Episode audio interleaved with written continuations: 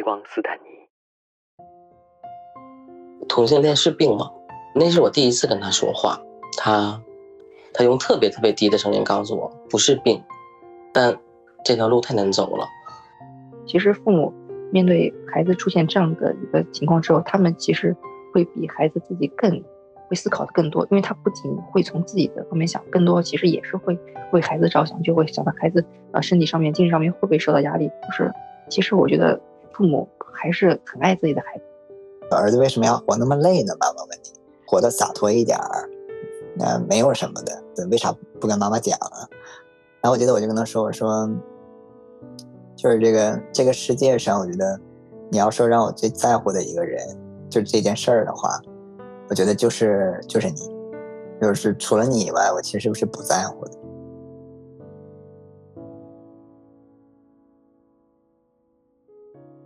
后来我爸突然一下子第二次在我面前又哭了，就说：“爸知道这么多年你不容易，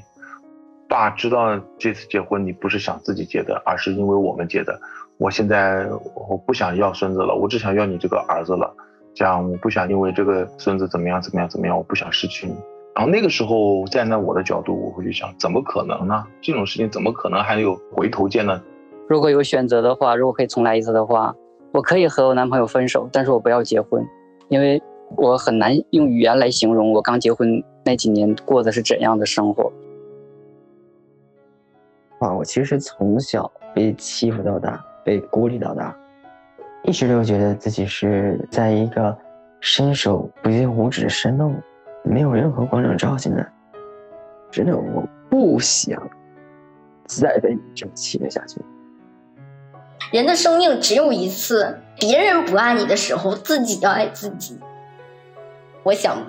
把我的故事分享出来，帮助更多的人，帮助那些在霸凌中就是想要放弃生命的人，不要这样，因为他们不值得。人生很长的，有几十年的，你现在相处的环境只有几年，后面的世界很精彩。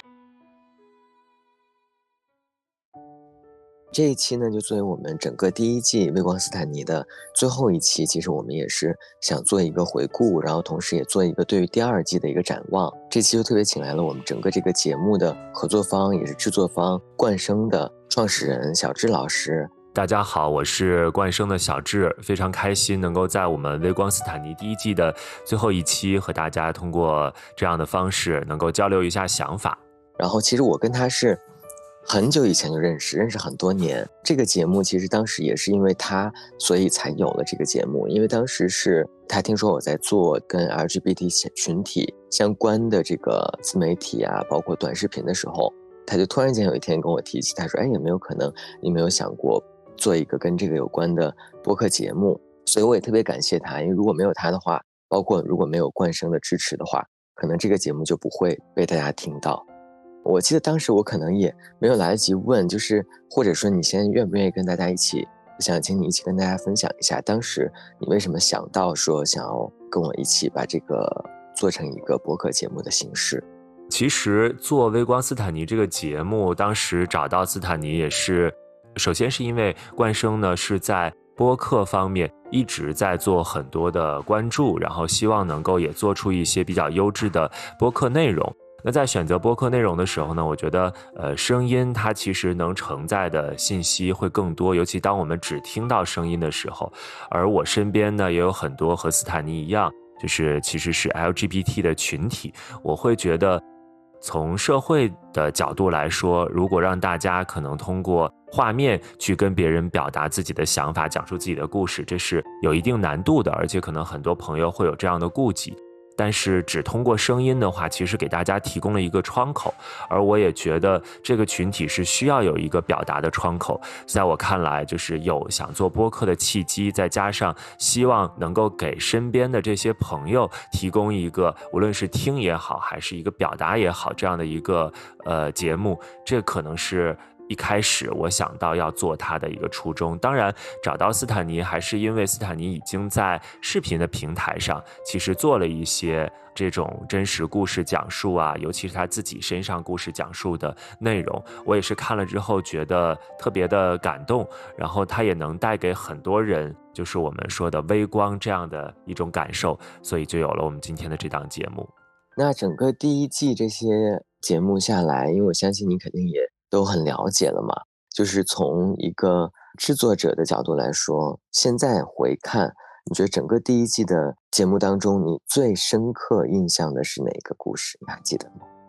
其实每一期节目我都有听哈，但是我印象最深刻的还是第一期节目，也是我当时跟我们的伙伴们强烈要求一定要把这个小五的故事放在第一期，呃，因为这一期当中，我觉得它有很多让我觉得。会有那种情感大起大伏的部分哈，比如说小五让我印象特别深刻的是，在故事当中他自己讲述他和他爸爸出柜了之后，他爸爸的经过那段日子，然后身体发生的一些变化，包括从一开始非常抗拒。到后面临要结婚的时候，其实在向他的儿子妥协，就那一段，每一遍听到我都会有想流泪的冲动，因为他的深刻的共鸣点其实在于一个父亲对孩子的爱。我们看到的很多时候的表达，其实都是隐忍的，就那种隐忍的爱是让你觉得一直找不到释放出口的。而当我听到那个点的时候，我就觉得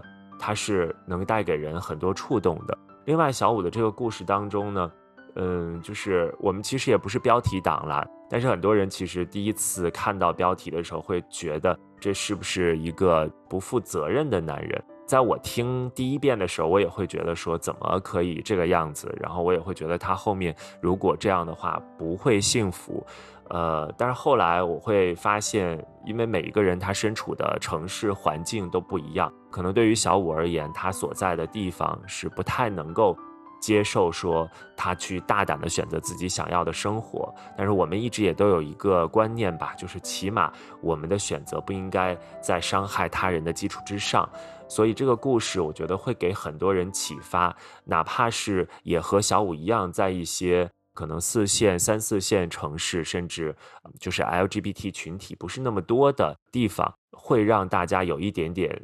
思考说我要过什么样的生活，以及我要不要为了迎合别人的眼光而去让自己活得很痛苦。所以我觉得这个节目意义也蛮深的，就给我留下了很深刻的印象。当时他给我投稿的时候，他当时是状态特别特别差的时候，就是他整个人当时给我感觉就已经可能连生活和生存都已经成问题了。他那时候跟我说，他每天晚上睡不着，第二天还要面临一整天的工作。我印象很深，他那个时候就跟我说：“他说我不知道我还能挺多久这样的生活。”我也是通过有一些粉丝的投稿，我才知道，其实，在很多就像你刚才说的，可能一些比较小的地方，这种同志走入到异性婚姻里面的情况是非常非常普遍的。所以，其实我也是当时想让他以他的角度来跟大家讲一下整个故事的缘由，还有就是想让大家知道，其实这件事情可能没有很多人想的那么简单。除了在伤害别人的同时，其实对自己也是一个很大的伤害。当然，就是他已经走到今天，所以我们也不去做太多的评判了。但是我只是希望，就是类似于小五的故事后面能够未来能够越来越少。可能很多人会比较关心小五后来啊，他现在怎样了？他后来最后一次给我发信息是他孩子出生嘛？他孩子出生以后，然后他就说。竟然已经到今天，然后他希望能够担当起作为一个父亲的责任吧，包括就是对于他的现在的妻子，他会尽量的去做好他这样的一个身份。对，反正我觉得至少他自己的状态调整到了一个比较积极向上的状态吧。那后面像我当时在节目里面说的，我觉得就是看他对于自己现在的生活能不能自洽了。如果他能自洽，然后。双方也都能接受现在的状态，因为他对方反正也一直都知道他是 gay 嘛。如果他能自洽，双方也能接受他现在的状态的话，每个人可能都有选择自己生活的方式吧。其实说到这儿，斯坦尼，我其实很想和你交流一个问题，因为我记得之前听你分享自己故事的时候也讲到，你有一段时间也差一点就走入这个异性恋的婚姻嘛？其实很多人他不太能够理解，说难道真的有一个女孩，她知道自己的男朋友是喜欢男生的，还愿意和他选择在一起结婚，甚至是生孩子这件事情？无论是你个人的感受、体会、经验，还是说对这件事情的看法，我特别想听听你是怎么看的。当时真的是曾经有一度是我身边特别好的一个闺蜜，然后她本身性格也是大大咧咧的那种女孩。那个时候也是我我也比较年轻啊，就是可能很多事情没有想那么多。然后她就有一次突然提到，她说：“那要不然我们俩结婚算了。”因为她也很早就知道我是 gay 嘛。然后她可能对于婚姻也没有抱太多的所谓的那种多么美好的期待，她其实就是也是想要给家里一个交代。他觉得，呃，如果跟我结婚的话，他家里那边可能会觉得蛮开心的。我那时候就觉得，那既然他也知道我是 gay，那可能就是有点类似于变相的一种行婚吧。然后我当时理解就是，可能只是形式上的一个婚姻，然后大家还是会有自己的生活。但是在过程当中呢，就是在我们开始演戏的过程当中，后来我就发现他在慢慢的真的投入角色，投入自己的情感。然后后来我就觉得他好像已经喜欢上我了。到那个时候，我就觉得要及时止损，不能再往前走了。我那时候问过他一个问题，就是我说：“那结婚之后，我们还是会有各自的生活吧？你还是会有自己的生活吧？”他当时大概的意思就是说：“当然不会啊，她还是作为一个女人，她还是要忠于自己的家庭。”所以那个时候，我就突然间发现啊，那可能我们本身想的是不一样的，或者我以为他曾经的想法跟他现在想法是不一样的。所以我觉得，即便是有女孩愿意。跟一个他知道取向的人结婚，其实很多时候女孩是真的更容易投入感情的一方，所以我觉得我们还是要考虑好，就即便他愿意，但是是不是未来对他是公平的，我们到底能不能给他一个真正意义上的婚姻？所以那时候后来就是我就悬崖勒马，就没有继续往下走，然后再后来就听到小五的故事之后，我就觉得终究我还是不鼓励。非常非常不鼓励大家走入异性婚姻，因为我觉得，就像我刚才说的嘛，其实对女方还是一个伤害。因为你刚才问我嘛，其实我我可以反问你嘛，就是录了这么多的故事，每一个故事可能它背后代表的主题，或者说这一类人大家的一个心理的状态是不一样的。那对于你来说，可能每个故事都很珍贵哈。那你印象最深刻的会是哪一个人呀？我觉得有两个吧，就是有两期，这两期都是我特别关注的话题，格外关注的话题。有一个是校园霸凌这个话题，所以我们专门做了两期校园霸凌的故事。当时给我最深的感触就是，除了我之前一直认为的，对于校园霸凌，我们一定还是要反击，我还是鼓励大家千万不要默不作声的去忍受之外，其实我发现处在校园霸凌的。情境当中的个人，他自己以什么样的心态去面对这件事情也很重要。我当时在采访的时候，我心里一直在冒出一句话，就是“真的性格决定命运”。然后很大一个程度上来说，家长也往往会决定孩子的性格。由此就说到另外一个我印象很深的故事，就可能很多人也是印象很深的故事——大鱼和王富有的故事。因为那个其实就是他们两个完全被家长改写了。自己整个人生，然后也是让很多人特别心痛。因为如果你说校园霸凌是很多方面共同造成的一个结果，可能跟校方有关，跟老师有关，跟父母有关，跟自己的性格有关，跟施暴者的人有关，它是很多方面所造成的一个结果。但是像大鱼和王富有这个故事，那就真的是纯纯粹粹就是由于家长所造成的一个悲剧，所以就是那个是让我很心痛，也让大家很心痛。不过还好是，就前一段时间，我今天也想跟大家分享一下大鱼的跟我说的他的近况，特别开心。他基本算是从王富有的那段故事里面走出来，走入到一段新的情感关系当中。虽然说他自己说现在还没有说到特别稳定，可以跟大家一起分享的程度，但是我还是特别为他而开心。然后我也能感觉到他自己的状态也好很多。然后他也说，如果说。他有一天这段关系很稳定的时候，他也很愿意再来跟大家一起来分享他现在的生活。这期节目其实会让很多人觉得很虐哈，因为它和我们看的很多剧的剧情走向都是一样的。况且，其实改写这两个人的青春爱情的人是父母，这件事情其实确实是挺虐心的。如果能够走入一段新的感情，然后能够稳定下来，我觉得这是可能对于大宇来说最好的结局。不过，在这儿，你刚才说到那个霸凌的话题，其实我也挺想交流一下，因为。我在听霸凌那期节目的时候啊，这是也是我们做这个节目策划的初衷嘛。我们希望不仅仅是给大家提供一个表达的窗口，其实也希望通过我们的这些节目，能够关注到一些社会的话题。那像霸凌的这期节目，让我想到我当年在读初中的时候，我们班上也有一个男孩，他的。很多行为举止啊都比较女性化，然后他呢性格又比较懦弱。实际上在班上，我们有很多男同学都有欺负过他。然后当时其实我是班上的班长哈，然后有一些男生其实欺负的还挺过分的。我当时不觉得，因为那会儿我们脑子当中没有霸凌这个概念啊。当然我没有欺负过他，我只是看着班上有一些很淘气的。男生在欺负他的时候有一些举止，现在回想起来真的挺过分的，也绝对算是霸凌。那我们总说让这个被霸凌的人一定不要懦弱，要反抗，或者说要采取一些方式啊去抵制。但实际上，就像斯坦尼刚才说的一样，就因为每个人的性格不同，他在那个时间点，尤其他又是在初中还比较小的阶段，他很难去找到。最适合自己的一种反抗的形式，但其实我们作为旁观者，或者说这个事件，我们也是真正的参与者，哪怕我们只是在旁边看着，其实我们也是可以做一些行为的。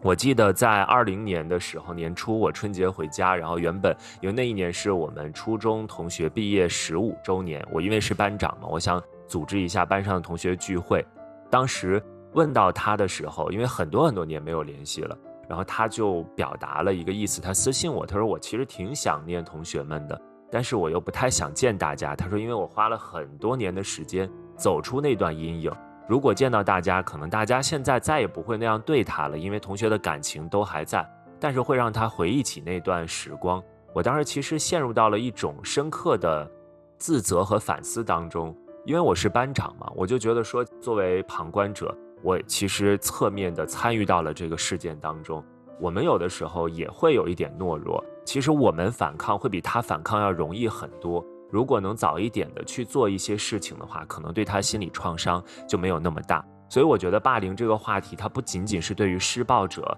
和被施暴者这两方而言的，其实对于每一个参与者，哪怕我们只是参与观察，甚至就是。偶尔看到，我觉得如果我们能够伸出自己的那个手，都是应该去帮他们一下。可能从未来来说，就会少一个心里有创伤的人，甚至严重点说，会少一个选择轻视自己生命的人。我觉得这是我特别想在咱们这期节目当中和大家交流的一个观点。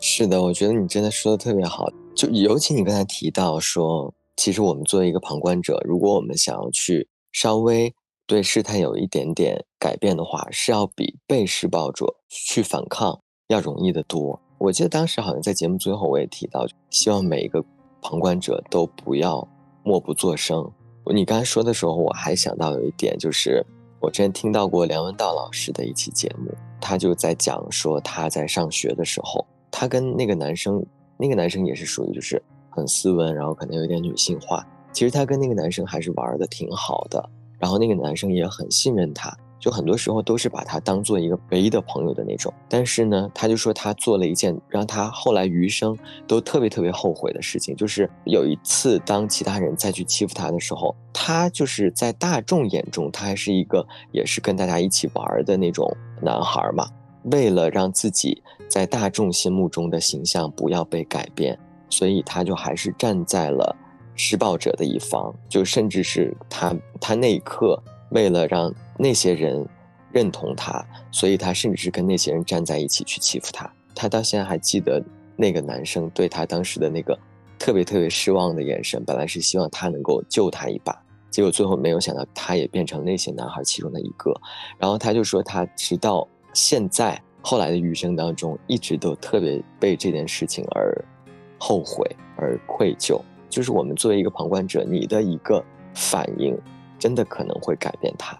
所以我觉得这其实也是咱们节目。我觉得是特别有价值的地方，因为它不仅会让可能跟节目当中讲述自己故事有深刻共鸣的人，呃，会有一些，比如说得到鼓励呀，或者是甚至在心理上得到支持。其实也会给很多不是 LGBT 群体的人，啊，一些思考。我觉得这也是我们希望这样的节目能够传播到更多的人心目当中，既是我们的一个目标吧，也是我们做这个节目的初衷。我觉得就是，其实现在回望整个第一季，我特别满意的还有一点是，我们基本上其实已经涵盖了 LGBT 群体所面临的一些比较重要的困境，或者说一些社会议题吧，就包括刚才说的霸凌啊，然后也包括这个行婚啊，所谓的骗婚啊，然后也包括出柜啊，因为出柜其实也是这个群体普遍面临的一个非常重大的问题。然后我记得你刚才说到，就是其实你身边有很多 LGBT 群体的朋友，不知道你们就是你身边的这些朋友，他们在出柜这件事情上，嗯，做法或者想法，包括你自己看待出柜这件事情，你是怎么看的呢？其实这个话题呢，我还真的挺有表达欲望。我有一个很好的朋友，他出柜的最核心的一个原因，是因为他的妈妈身体不好。所以他就一直在谋划这件事情，但是他又比较纠结的点在于说，因为他妈妈身体状况不好，他怕讲出来这件事情会让他变得就是精神状态更差，但是他还是觉得要大胆的去做这个尝试，然后就在去年十月份的时候，也没有特意的选择哪一天啊，但是当时是回家的时候就已经做好了这个准备。就在吃完晚饭，然后他把桌子都收拾好之后，他跟他爸妈说，有个事情很重要的事情要跟他们两个去分享一下。他爸妈就也很正襟危坐的坐在他对面，然后他就讲了自己是什么样的情况。我问了他两个比较关键的问题，我说你能跟我讲一下，在你整个讲述自己的是什么样子的这个过程当中，你和你看到你父母的状态什么样子？因为他也是非常传统的家庭。他说他的状态就是，他从说第一个字开始就一直在哭。他说你是那种没有办法控制自己情绪的，也不是委屈，就是觉得说。在那种状态下，就是这个情绪的表达，可能哭泣是最合理的，他也控制不了，所以他全程都是哭的状态。然后他看着他父母，我说：“那你父母呢？”他说：“他妈妈就跟他一样，从他哭泣的第一刻开始，跟他一直哭到最后，没有回复任何一句话，没有回复任何一个字，也是一直面对着他在哭泣。而他爸爸呢，其实经历了非常复杂的一个面部表情的变化，一开始是非常惊愕、惊诧的那种，没有办。办法掩饰的惊愕，因为他们一直觉得自己的儿子非常的优秀，看起来也和普通的身边的人是一样的。他们只是觉得他没有把时间花在恋爱上。然而他去跟他们讲，说自己其实是喜欢男生这件事情，先是非常惊诧，然后因为他肯定讲了自己啊一路走过来的这个历程嘛，所以从慢慢变得平静，再到后面。没有流下一滴眼泪，但是眼睛里始终含着泪水。我觉得他讲述这些细节的时候，就我问这个问题，他回答之后，我觉得特别的真实，而且让人觉得很心疼。所以可能对于很多嗯想要出柜的人而言，在听到这个之后，可能大家没有勇气，并不是说考虑自己，而是觉得听到这儿就会觉得父母一定是非常伤心难过的。然后第二个问题，我就问我说：“那你们就是现在有没有恢复到正常的轨迹和原来一样？”他说：“现在已经完全正常了。从一周以后，他和他爸爸继续就是每两天通话呀，变得就是和原来一模一样，没有人再提起这件事情。但是这中间大概经历了一周，就是全家都陷入到死寂一般啊。然后他妈妈。”还是会和他交流一下，会详细的去问，哎，那你这些年具体是怎么过的？身边同事问你的时候，你是怎么说的？然后你和你的恋人之间是什么样的相处的关系？那妈妈好像接受的更快一些，呃，然后爸爸就是一直没有和他有过任何交流，直到就是一周以后第七天的时候，跟他去讲说，嗯，只要你自己觉得幸福啊，我们也就都接受了，咱们以后这件事儿就翻篇儿。所以我觉得是一个挺成功的出柜的过程。但是通过他讲，我仍然还是会觉得这件事情对于很多 LGBT 群体而言，它的难点真的是在于我们亲情之间的那种勾连，但它又可以给很多人力量。至少说，可能在现在的社会，有越来越多的父母可以接受这件事情，大家出柜可能。最难的就是面对父母，其次才是身边的朋友，因为父母是你最在意的人嘛。所以我觉得这段经历，他可能没有办法到节目上来跟大家分享，但是我希望通过我今天和斯坦尼的这个交流，也能够告诉大家，其实我们在节目里面讲到出柜也好，包括我们可能下一集还会讲到这个话题，是因为每一个人的生活境况、家庭状况都不一样，他的出柜的故事都不同。但我们只是希望大家，不管有没有出柜的前提条件。都能够让自己活得更加勇敢一些。我觉得这不叫自私，也不是特别的自我，而是我们每一个人本身就是独立的个体，其实是真正找到自己想要什么的一个很重要的 LGBT 群体的一个生活经历吧。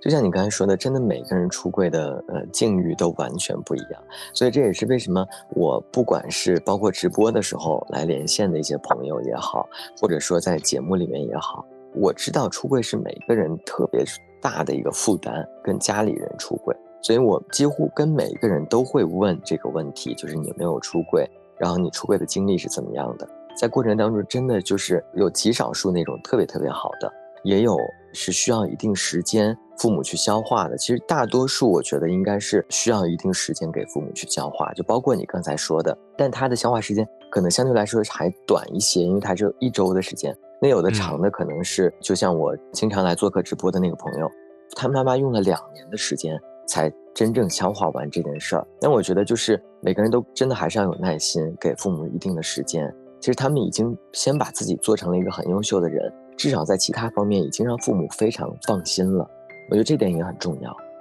然后在下一季的节目当中呢，其实我们也还是会。像你刚才说的，包括我自己，因为其实我自己又是一个比较特殊的案例，就是是属于没有很明确的跟父母讲出那句话，但是呢，可能很多年的一些积累吧，就是跟父母之间达到一个心照不宣的这样的一个情况，所以就每个人的情况都不同，是另外一种意义上的出轨。对，到下一季的话，可能我们也会再找更多的朋友来跟大家一起聊一聊，大家各自的。跟父母是如何解决自己的取向的这个问题的？说到这儿的话，其实我觉得我们也可以跟大家一起聊一聊我们对于下一季的一个计划吧。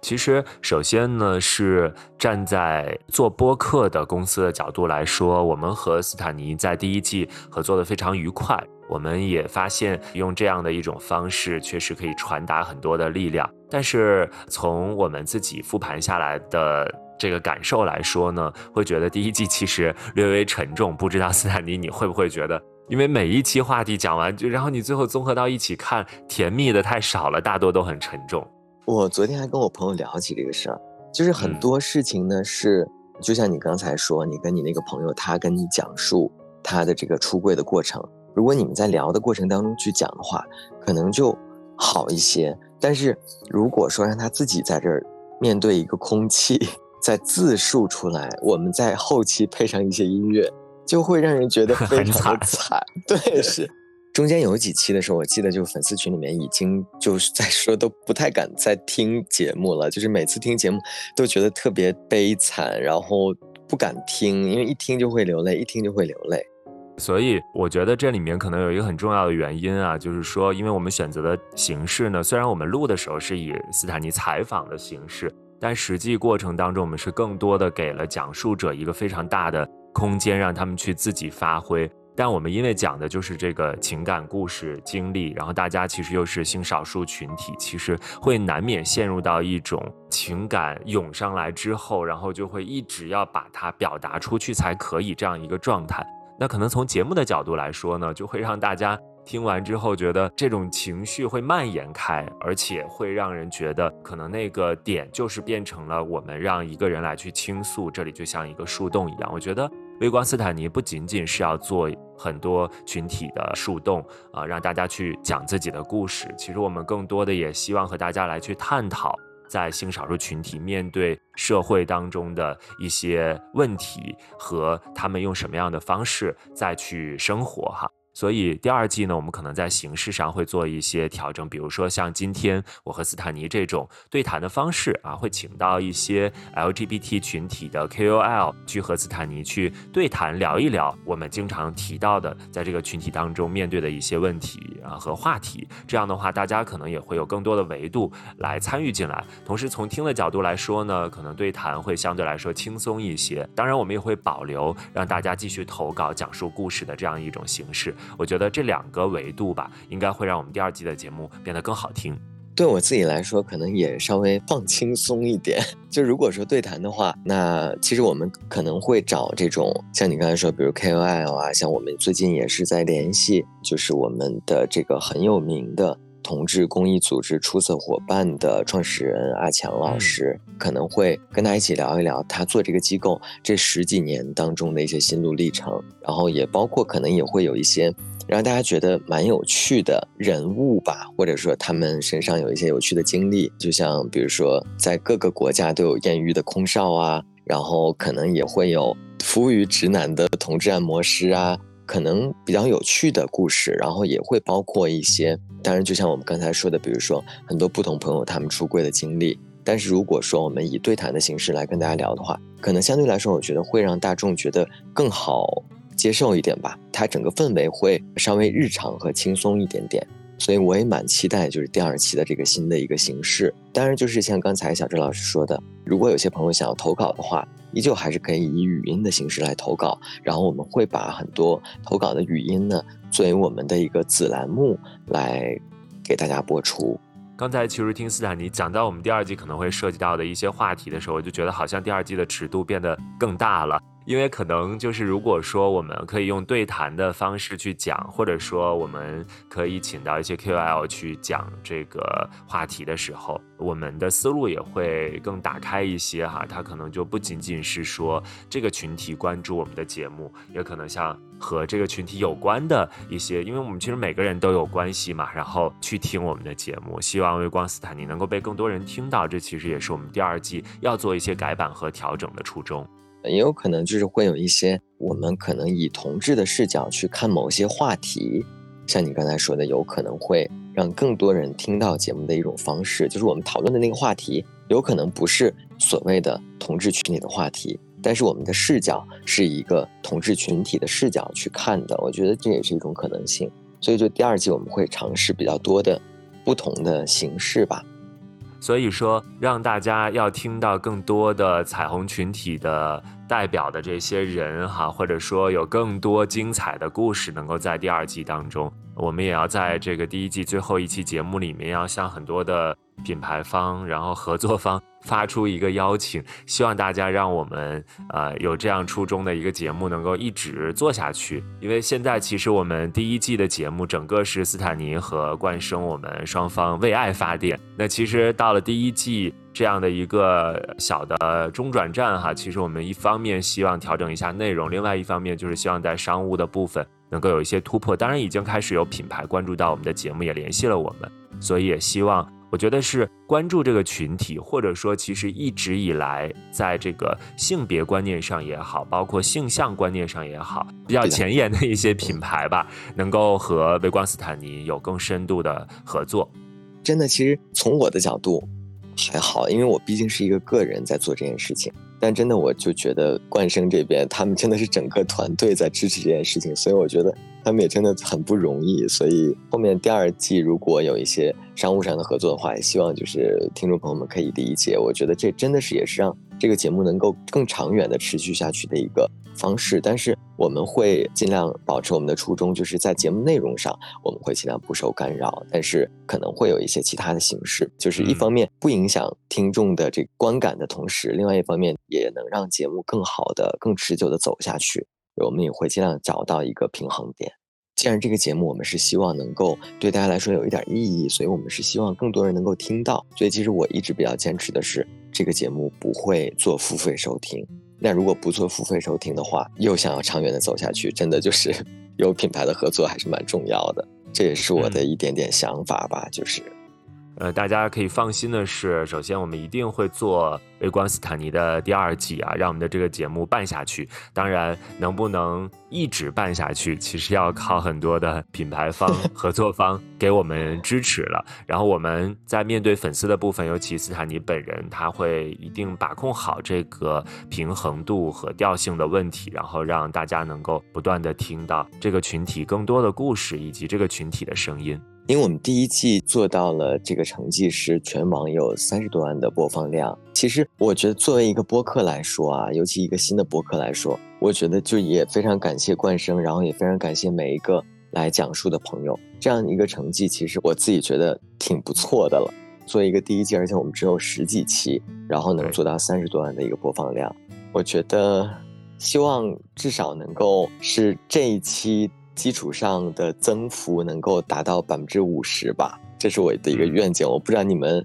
觉得怎么样？是可以？反正我觉得，呃，你这个呢就是立了 flag 哈，就是呃，我这边呢其实就是有蛮大的信心，觉得第二季我们做微光斯坦尼播放量至少可以破百万，然后订阅量的话，我觉得破五万吧。作为我们的目标，咱们可以共同努力一下。就是也希望大家其实听到我们的节目，可以分享给身边更多的人，然后让大家来勇敢的订阅啊！因为我觉得其实你只有订阅了，才会最及时的知道我们探讨了什么样的一些话题。当然，也许有一些朋友会有顾忌，就是点上订阅之后会不会代表什么？但我觉得这可能都是想太多了，大胆的订阅就好了。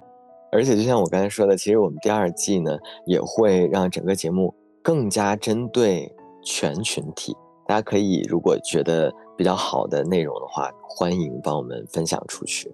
还有一个问题是很多粉丝特别关心的，然后我也想是在这儿从制作方的口中跟大家说一下，第二季《微光斯坦你》大概会是什么时间跟大家见面？因为第二季一方面我们节目做了一些形式上的调整哈，然后我们也会多备播几期，同时我们也因为欢迎很多品牌来找我们合作，兴许啊会在这个过程当中也要做一些沟通的工作，所以计划呢是在暑期的时候，微光斯坦尼的第二季会和大家见面，所以我们就可以在夏天期待一下我们的这个节目能够再次上线。但是我们第二季更新的时候还是在第一季的这个板块里。是吧？订阅的还是可以收到。对，对对对，还是在第一季的专辑下面来去更新第二季的节目，所以大家不要取关就可以收听到第二季的节目。